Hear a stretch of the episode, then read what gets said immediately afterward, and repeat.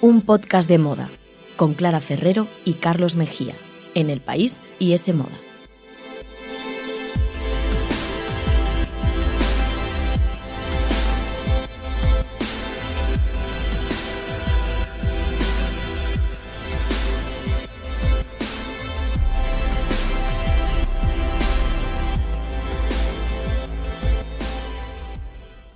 Tal? Bienvenidos a un podcast de moda. El podcast que escuchas mientras haces cosas importantes o no, tú sabrás.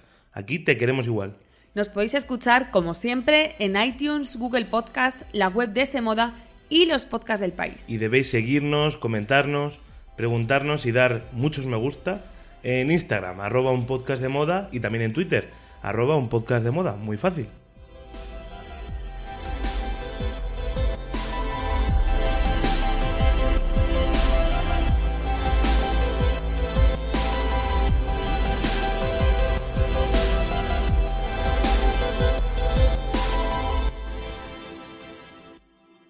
Venimos con un programa que nos apetece mucho, al menos a mí. Anoche tenía lugar la alfombra roja del Met, una de las más esperadas del año. Y yo, Carlos, ¿qué quieres que te diga? La verdad es que sigo todavía entusiasmada. Bueno, empiezas muy fuerte. bueno, empiezo muy esta fuerte. alfombra roja sí, del sí. Museo Metropolitan de Nueva York. Es que ha sido una fantasía. O sea, ya Ah. cuando se anunció la temática de la exposición de este año, que era el camp, bueno, pues todo apuntaba a que la alfombra roja iba a ser la leche, ¿no? Que la gente se iba a atrever con combinaciones muy locas y, demás. No ha defraudado. Mm, Yo creo que no solo no ha defraudado, sino que ha superado las expectativas y ha superado la temática del año pasado, que era la relación entre moda y cristianismo o catolicismo. Y bueno, mm, los invitados fueron de ángeles, de vírgenes marías y de todo. Y este año todavía yo creo que se han superado. sí. Pues es verdad, parece insuperable, pero lo han logrado. Aquí en un podcast de moda os vamos a contar todos los detalles de los looks más locos de la noche, las anécdotas y todo lo que tenéis que saber eh, pues sobre la gala más esperada. Pero antes, Clara, por favor, A ver. recuérdanos qué es la moda camp, por si hay algún despistado por ahí que no haya escuchado nuestro último programa, por ejemplo, y no sepa de qué va la cosa. Bueno, vamos por partes. Lo primero que hay que aclarar es que siempre el primer lunes de mayo se celebra esta gala que está organizada por el Museo Metropolitan de Nueva York, porque bueno, este museo cada año dedica una exposición a una temática de moda y para inaugurarla crea este fiestón por todo lo alto que está, bueno, mm, digamos que Anna Wintour es la anfitriona, La editora de Vogue de Estados Unidos. eso es, y a su vez cuenta con, bueno, como con ayudantes o otras, otros anfitriones que este año han sido, pues nada más y nada menos que Lady Gaga, Harry Styles, Alessandro Michele, que es el director creativo de Gucci, y también la deportista, la tenista Serena Williams. Y bueno, esta gala pues la hacen sobre todo para recaudar dinero para el museo y la verdad es que tienen que recaudar bastante, bastante. Mucho. Porque imagínate que hay a lo mejor unos 600 invitados o 700 y cada entrada cuesta pues entre 30.000 y 50.000 euros. Muy económico. Muy para todos los bolsillos. Pero Una- es que además no basta con tenerlos, porque Claro, ese es el tema. Claro. efectivamente. Las mesas eh, las compran firmas de lujo, pues como por ejemplo Valentino o también de tecnología como Apple, que a lo mejor les cuesta, pues no sé, 300.000 euros comprar una mesa de invitaciones y luego ellos pues las van repartiéndola entre las El- celebrities el tema aquí amigas. Es que te inviten más que tener ese dinero, ¿no? Eso es. Una auténtica pasta gansa lo que se gastan estas marcas. Sí, sí. Déjame que yo te dé el apunte histórico. La gala se celebra desde 1948, pero realmente es desde 1995 cuando Anna Wintour se hizo cargo de ella y tomó la dimensión que tiene hoy en día, que es la de la mejor alfombra roja del año. Sin duda. Además de las celebrities, de, lo- de las modelos, actrices, actores y por supuesto diseñadores, también ha, ha contado con invitadas, por ejemplo, de la realeza, como Sí. Lady Di. Y sobre todo, como dices, más allá de la alfombra roja, esto sirve para recaudar fondos para el museo. La admisión, como decimos, es muy exclusiva, las entradas son carísimas y caben alrededor de unos 700 invitados, que están elegidos por Anna Wintour y por su equipo, entre las personas más célebres o adineradas del mundo que se pelean por entrar. Todo esto está muy bien explicado en un documental que se llama El primer lunes de mayo Sí. y que es eh, cuando se celebra siempre esta fiesta, como has dicho, y que narra paso a paso pues todos los detalles y las peculiaridades de la organización de este evento. El de este documental fue la edición de 2015, esa del vestido de Rihanna, ¿te acuerdas? eh, el amarillo, ¿no? Con una Famoso. cola increíble. Sí, que se hicieron memes, que si era una tortilla francesa, que si, bueno, una gallina, en fin. Sí, Eso es. me acuerdo, me acuerdo. Que fue muy viral. Sí. Y bueno, reco- recomiendo mucho este documental para aquel que no lo haya visto y quiera enterarse un poco más del funcionamiento eh, gigantesco de, un- de una fiesta de este tipo. Totalmente. Además, mira, en este documental eh, se ve muy bien un poco cómo funciona esto de la gala. Es decir, ¿por qué la gente va con estos estilismos tan locos? Bueno, pues la idea es un poco que las celebrities invitadas vistan acorde a la temática de cada año. Entonces, este año es la temática camp. Eh, la muestra, esta exposición que se podrá eh, bueno, visitar ya en Nueva York y hasta el 8 de septiembre, me parece que es, pues recogerá eh, diseños de Gucci, de Moschino, de Versace o de Vivienne Westwood, entre otros muchísimos, pues relacionados con este tipo de Bueno, estética. y también de Paloma Spain, ¿no? Y también de Paloma Spain, sí, sí, que sin duda este es uno de los logros españoles de este año, porque pocos diseñadores nacionales han conseguido estar allí, más allá de, por ejemplo, no sé, de Valenciaga. Mm. Y bueno, la verdad es que él no se dejó ver en la gala, eso sí, no, no sé si no le invitaron o cómo, Hay que hablar de eso. cómo va esto, hay que solucionarlo. Ana Wintour, ¿por qué no has invitado a ha Spain? ¿Qué ha pasado? tanto.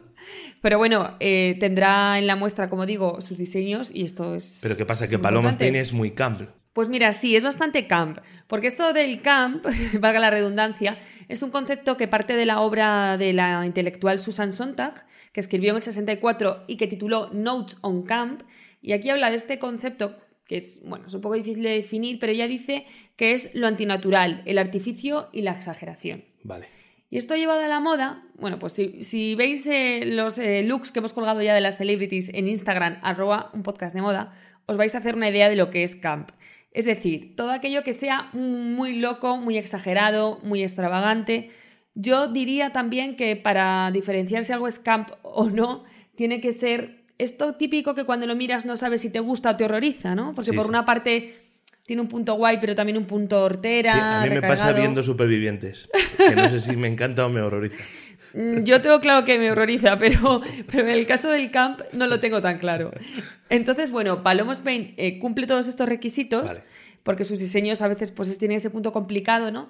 Y también ese punto extravagante y muy vinculado al género, al movimiento LGTBI, al voguing incluso y mm, Vale. los drag queens, tal, que todo esto es muy camp. Yo creo que está claro, ¿no? Hemos hecho Bueno, ya la introducción y la gente aquí viene a la- por lo que viene, a por la chicha. Sí. Y vamos a empezar con la fórmula roja de, de este año. Vamos a ver, Clara, mm, ¿qué pasa? ¿Nos ha gustado, nos ha horrorizado o una mezcla de las dos? Yo te he visto al principio muy entusiasmada. Pues a mí, yo lo tengo muy claro, a mí me ha encantado. Bueno, pues ya está, hasta aquí un podcast de moda. Gracias por escucharnos. No, hombre, no, Nos pero déjame desarrollar, déjame desarrollar. Venga. Mira, ha sido una alfombra roja larguísima porque ha aparecido muchísima gente, eh, actores, modelos, diseñadores, eh, actrices, celebrities de internet, bueno, yo qué sé, todo el mundo, hasta el hijo del apuntador estaba ahí. Pero ha merecido la pena. Porque yo cada look que veía que iba saliendo y cuando ya parecía que esto no podía subir el listón, lo han conseguido y ha habido de todo. Bueno, la cosa empezó fuerte, ¿no? Porque Lady Gaga, una de las anfitrionas de la noche, fue una de las primeras en llegar y se cambió hasta cuatro veces de ropa en un tiempo récord mientras posaba en la alfombra roja. Bueno, es que este año eh, ha faltado Rihanna, que es como la gran estrella del Met, porque siempre también se mete muchísimo en Está la un poco temática. desaparecida Rihanna. Está un poco fuera de combate, preparando sí. ya su próximo disco. Y entonces yo creo que Lady Gaga ha dicho, bueno, esta es la mía para tomarle el relevo, encima soy embajadora este año y la voy a liar. Total, que ha aparecido allí con su amigo Brandon Maxwell, que es su estilista y es un diseñador también, y le ha creado, como decías, nada más y nada menos que cuatro looks para la ocasión. Entonces primero ha llegado con una capa rosa gigante que parecía casi la carpa de un circo, y con un montón de asistentes que la ayudaban y, bueno, posaban junto a ella, tirándose por el suelo, con paraguas, en fin, bueno, una performance total. Pero después, cuando ya parecía que este iba a ser su look, que ya era bastante complicado y bastante camp, pues Lady Gaga se, le ha quitado esa capa y ha aparecido con un vestido negro. Ha posado otro rato con un paraguas, etcétera, y se ha vuelto a desnudar y luego ha aparecido con un vestido rosa de nuevo, un poco del tono de la capa inicial. Y ya por último, rizando el rizo, se ha quitado este último vestido Una y se ha quedado en ropa interior, literal, sujetador y bragas y unas medias.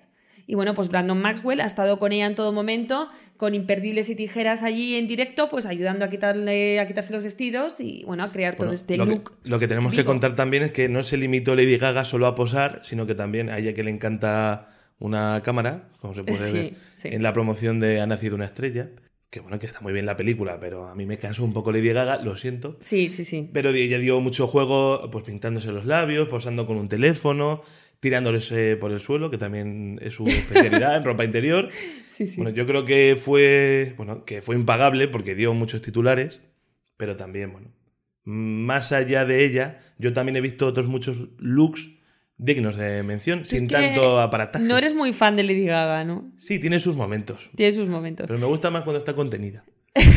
Que es pocas veces, al Pocas piano veces. alguna vez y tal. Sí, sí. Bueno, yo tengo que decir que a mí me gustó esto que se marcó, me pareció bastante divertido, pero bueno, sí que es verdad que ha habido muchísimos más looks que merece la pena repasar. Y yo, si quieres, mm, podemos hacer como un top 5 de los más camp Vale. para saber cuáles son los que mejor han seguido este dress code, ¿no? Y los 5 menos camp, que han Vale, dado un poco el vamos patinazo. a, ¿Vale? a dar cera. Venga, pues vamos con los favoritos, que yo también tengo alguno. Pues venga, en el puesto número 5 de los más camp, ¿vale? El top 5. El top De five. repente somos los 40 principales. Oye, pero ¿no me pones así un redoble de tambores o algo, algún No- efecto No especial? lo tenemos preparado. El técnico y no ha venido. Vale, vale, pues nada, pues tiro así. Bueno, pues puesto número 5 para Zendaya, que iba con una especie de cenicienta moderna, con un vestido que incluso como que brillaba, cambiaba de color, una especie de bolso con forma de calabaza, bueno, A favor de ella, totalmente. a favor, ¿no? Una actriz que está muy de moda. Yo pongo el apunte cultural que va a estrenar muy pronto la serie Euforia en HBO, que tiene muy buena pinta. Y también, bueno, la nueva de Spider-Man. Pues ella en el puesto número 5 con un look firmado por Tommy Hilfiger. La siguiente, para mí, Saoirse Ronan, conocida por Lady Bird, que fue con una especie de vestido eh, como de superheroína, casi de Marvel, eh, firmado por Gucci, y que a mí me pareció una maravilla porque era muy camp, pero sin caer en lo, mm, digamos, un poco, en la sí, en lo mamarracho, ¿no? Vale, Hablando vale. mal y Lo pronto. chusquero. Eso es. O sea, era un vestido que en realidad te podrías poner en una alfombra roja normal, entre comillas, y tampoco po- sería una cosa demasiado, demasiado loca, ¿no? Es una también Me de las favoritas de nuestros seguidores. Luego te lo comento. Ah, pues ya, pues, pues me alegro en coincidir con ellos. Puesto número 3, Jared Leto, también de Gucci. Él siempre la lía y esta vez... Aquí no, me, no estamos de acuerdo. ¿No estamos de acuerdo? No estamos de acuerdo. ¿Por qué? No, no me gusta mucho Jared Leto. Siempre va un poco igual, desde que es eh, imagen de, del Gucci de Alessandro Michele. Pero Sí. bueno, explica, explica. Eso es verdad, pero es que apareció con su propia cabeza, con una réplica, claro, de su propia cabeza en la mano. Sí. Que esto es algo que ya hicieron las modelos de Gucci en el desfile otoño-invierno 2018, que aparecieron como con unas cabezas, ¿no? Desfilaban como si fuera un bolso. Y él lo ha hecho, posaba con ella en el fotocall, se la tiraba a otros invitados de la gala. Bueno, a mí me ha parecido gracioso y por eso le doy el puesto número 3, aunque Carlos no esté de acuerdo. No me gusta lo siento. Bueno, el 2, a ver si con este estás de acuerdo. El 2 para mí tiene que ser para Lupita Nyong'o. Esté adelante con ella. Adelante. Muy fan. Ella cogió y dijo, ¿qué es el camp? ¿Los colores flúor? Sí. ¿Las plumas? Sí. ¿El maquillaje muy loco como si fuera de Río de Janeiro? Sí. Adelante. Pues adelante con todo. Se puso todo. El pelo con una especie de peines clavados. Bueno, yo qué sé. mm, Un, un cuadro, pero maravillosa muy divertida. Firmado su look por Versace. Hay que decir también que todos los looks los tenéis en una gran alfombra roja en esemoda.es. Eso es. Así que allí los podéis ver al detalle. Y también en nuestro Instagram hemos colgado Arroba algunos y podéis votar opinar. por vuestros favoritos. Y ya en el puesto número uno, mi favorita, aunque me ha gustado mucho también Lady Gaga, ya lo he dicho, pero para mí, Janelle Monáe Hombre, tiene que ocupar este puesto. nunca defrauda. Nunca defrauda, yo tengo, es verdad, especial debilidad por ella, pero es que esta vez lo ha clavado con un diseño de Cristian Siriano que la hacía pues parecer prácticamente una obra de arte andante, porque lleva un vestido como una especie de Picasso o Sí. bueno, entre lo abstracto, lo cubista, no sé muy bien cómo definirlo, pero estaba maravillosa y yo creo que muy camp. Así que bueno, que no sé qué te parece mi ranking, si quieres añadir tus propias... Pues hombre, está bien, lo has intentado, está bien, pero Vaya, creo que, se te han olvidado algunos nombres que a mí me han gustado mucho. Vale. Por ejemplo, el maquillaje de Ezra Miller. Bueno, El actor Joder, de películas como, bueno, de las últimas de, de Harry Potter, por ejemplo, recuerdo Sí. ahora. Estas de los crímenes de Grindelwald. Y que este actor eh, que dibu- dibujó varios ojos en su rostro. Incluso producía mm, cierto mareo al mirarle. sí, es que hay fotos que parecía como si estuvieran borrosas. Eso es, pero estaba súper currado. Sí, sí, molaba, la verdad es que estoy de acuerdo es uno también. de, de los hombres que más eh, se arriesgan últimamente en la forma roja. Sí. También me gustó el tocado, pues así como frutal y muy loco de Cara de Levine. Ah, de Dior, sí. O de Billy Porter, que es también la estrella de la serie Pose, que en todas las alfombras rojas se está convirtiendo en todo un crack, la verdad. Bueno, es que Billy Porter entró como Siempre si fuera... mucho el cotarro. Sí, sí, sí, entró como si fuera un faraón egipcio así cogido, sentado, le llevaban a hombros Sí. y luego de repente se convirtió en una especie de ángel, ¿no? Con unas alas y bueno, Yo que otra performance. Yo que también soy muy fan de fútbol americano, me gustó ver por ahí a Odell Beckham Jr., Sí. que es un gran deportista, es un gran receptor de la NFL, que aunque aquí no sea muy conocido, en Estados Unidos es toda una estrella y además es de los deportistas que más interés demuestran por la moda. Sí, por de hecho lleva un look bastante arriesgado. Es muy amigo de, de Anna Wintour. Fue de Tom Brown con un traje sin mangas y con falda, una especie de, de kilt escocesa. Y para ya terminar, eh, mi último apunte, déjame que te diga que me gustó mucho Sassy Beach, que es la actriz de series como Atlanta, que fue también de Tom Brown y que llevó un estilismo en el que en la parte delantera era como un traje y en la trasera un vestido de novia. Que es una mezcla que sé que mucha gente la puede criticar, pero a mí me pareció como una mezcla entre algo muy elegante y algo muy disfraz de carnaval chusco, de concurso de disfraces de- del carnaval Sí. de Torrelodones, que para mí creo que es justo de lo que se trata el camp. Me gusta que la incluyas porque no es ni la más conocida ni la que más he visto su foto por Mm. internet y tal, y eso demuestra que has analizado la alfombra roja Hombre. hasta el final. O sea, Cuidado con Sassy. Beach, que ahí hay una estrella, va a estrenar dentro de poco la película de Joker con Joaquin Phoenix. Atención con ella.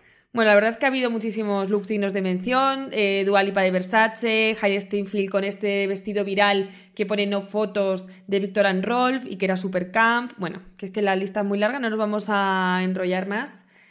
Pues mira, estaba pensando yo ahora mismo que fíjate si todo el mundo ha sido camp, que ningún miembro del clan Kardashian, que estuvo muy bien representado, se cuela en la lista. Esta vez han logrado pasar casi desapercibidos. Pues sí, sí, la verdad es que, bueno, Kim Kardashian lleva un diseño de Mugler que fingía como una especie de mm, gotas de agua, que era bastante chulo, pero en realidad a mí no soy muy fan de ninguno de los looks de Clan Kardashian, como decías, y es buena señal, ¿no? Porque si ellas, que siempre son muy exageradas, han logrado pasar un segundo plano, eso es que ha habido muchísimo nivel. Yo me imagino cómo será ese momento cuando ya terminan de posar en la alfombra roja, luego pasan y ven la exposición, que es justo lo que hacen antes de Sí. llegar al, al salón, bueno, al evento.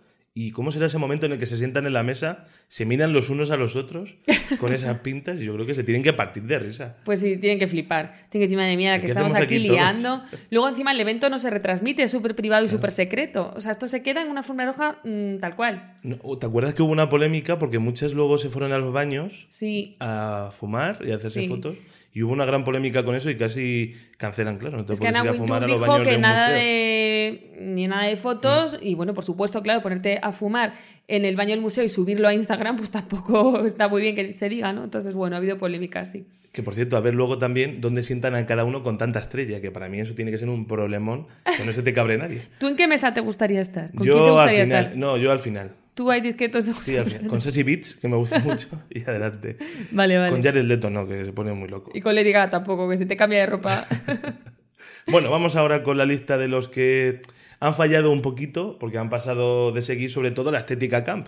No es que fueran mal vestidos, sino que aquí hemos venido a jugar y Eso ellos es. no estaban por la labor. Venga. Pues mira, yo tengo este ranking también bastante claro. En el puesto número 5 y meto a todas las modelos prácticamente. Vaya. Porque es que ni Kate Moss, ni Giselle Bunchen, ni Irina Shayk, ni Emily Ratatowski, ninguna de ellas ha optado por seguir las reglas del juego y se han puesto, pues eso, pues de modelos guapas, sexys, con escotazo y divinas, Nah, pero que no. nada camp no nos gusta eso. Así que, suspensas.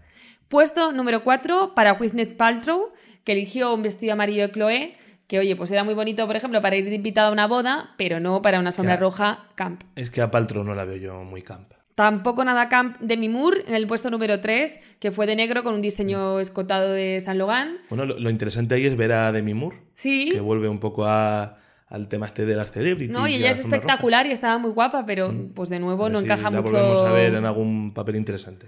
Ojalá que sí. Puesto número 2 ya, Emma Stone, que yo suelo estar muy a favor de ella, Nah, me no gusta y tal. Pero se plantó Louis Vuitton, con el que podía haber ido perfectamente a los Oscar. Sí, metalizado y con un aire así un poco futurista, pero a mí esto no me vale para comprarlo como camp. Emma Stone siempre va bien. Que la pongan en mi mesa.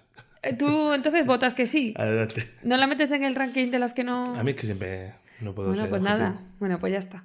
y luego, en el puesto número uno de esta lista de los que han pasado del camp, Penélope Cruz. No, hombre, no, no. Espera, vamos a cortar. No, no, no. Corta esto, vamos a empezar de nuevo No, no, no, porque. no hagas el teatrillo, que es que va Penélope Cruz. Pero si es nuestra gran actriz, esto es un podcast. Lo siento. Mira, me encanta verla en las alfombras rojas, siempre lo digo, porque da luz, da belleza, tiene ese aura de estrella de Hollywood y todo lo que tú quieras, pero se plantó un Chanel bicolor, que es que era el estilo de siempre. No puede ser Penélope. No, luego se quiso poner un flequillito recto postizo, como diciendo, ya me he disfrazado, Con ya voy camp. vale.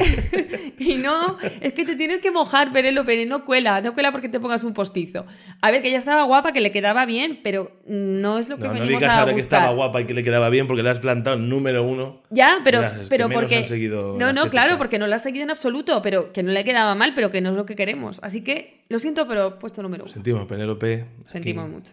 Bueno, no eres profeta en tu tierra, pero vamos a contar que nuestra encuesta de Instagram, como hemos dicho, arroba un podcast de moda, en la que todavía podéis dar vuestras opiniones sobre las mejor vestidas de la noche. Mira, nuestros seguidores se decantan por el Dior de Cara de Levine. ¿Vale? A favor. A mí también me gusta mucho. Es un- también tiene un rollo la- de la película El Quinto Elemento, que Sí. me parece interesante. El Prada de Lucy Boynton, Bueno. Que tampoco Muy iba a guay. supercamp, en mi opinión, pero No, nos pero era gusta como- mucho Lucy Boynton a todos. A mí me encanta, y era como una hada contemporánea. Sí, Y- sí. Y sobre todo los Gucci de, de Florence Welch, de Florence and the Machine, de Jared Leto y de Circe Ronan. Y se ve que nuestros oyentes son muy de Alessandro Michel. Pues mira, ahí coincidimos porque yo también, así que. Entre las firmas más vistas, eh, pues yo creo que de las grandes triunfadoras, por supuesto Gucci, como decimos, Sí. y también vimos mucho Atelier Versace y mucho Michael Kors. Sí. Y yo creo que con esto ya hemos dado un buen repaso a la fórmula roja de este año. Pero si ahora a los oyentes se les pasa envidia, a mí, por ejemplo, se me está pasando un poco, porque no quiero que me pase como a Penélope Cruz, Sí. yo quiero ser camp. Aquí es el camp, vale. ¿Cómo podemos adaptar algo de lo que hemos visto a, a la moda de la calle, a nuestro día a día? ¿Qué trucos nos das para poder ser un poco camp? Pues mira, más que consejos para que la gente sea camp en su día a día, que esto no siempre es fácil, te voy a decir como tres tendencias que sí que se han visto en la alfombra Venga. roja y que no son tan extravagantes. Adelante. Una, el color rosa. Ha sido sin duda el color de la noche. Ha habido muchísimos trajes fucsias, rosas y demás. O sea que podremos concluir que el rosa es camp. Dos, eh, los toques de color en el pelo. Por ejemplo, Lucy Boyton o Kristen Stewart han apostado por colores así fantasía. Así que, pues de repente, no sé, unas puntas decoloradas en azul son camp. Tres, el maquillaje eh, muy exagerado. Hemos visto, pues, eh, extensiones de pestañas gigantes en Gigi Hadid, en Lady Gaga o en Lily Collins, que hacen, pues, referencia también a ese mundo drag queen que está en camp. Y no puedo dejar pasar la oportunidad de mencionar las manicu- la manicura de El Fanning, que es que me hacía mucha gracia porque el otro día, en el programa que dedicamos a la estética de Rosalía, decías que te daba un poco de grima Sí, las uñas. las uñas de La- trapera. Bueno, pues es que el Fanning no solo se ha puesto uñas ahí en punta muy locas, sino que de ellas colgaban un montón de objetos Madre mía. que daba la sensación así como que le pesaba la mano. Esa chica intentando comerse la cena, Yo creo que se las tendría a lo mejor que quitar luego durante el evento, no coger sé. la copa de vino y metiendo todos Muy los complicado. complementos. Pero me pareció, bueno, muy original y me recordó, pues eso, a Rosalía, que era ya lo único que nos Lorracheta, faltaba en la gala, la Lorracheta. Nos hubiera faltado un poquito de Camp Ratchet Bueno, eh, si, con una si Rosalía. aparece ya por la fórmula roja, hubiera roto todos los barómetros. si hubiera aparecido en la gala, pero a ver si Anna Wintour por lo menos la invita el año que viene. Yo Hombre, creo que pues, al paso que va. Es que cerca. debería haber aparecido Paloma Spain, como hablábamos al principio, y pues Rosalía, ¿no? Una, la pareja definitiva. A ver si el año que viene Ana Wintour nos escucha y se anima a invitarles. Pues con este deseo nos despedimos ya hasta el próximo programa. Gracias por escucharnos. Hasta luego.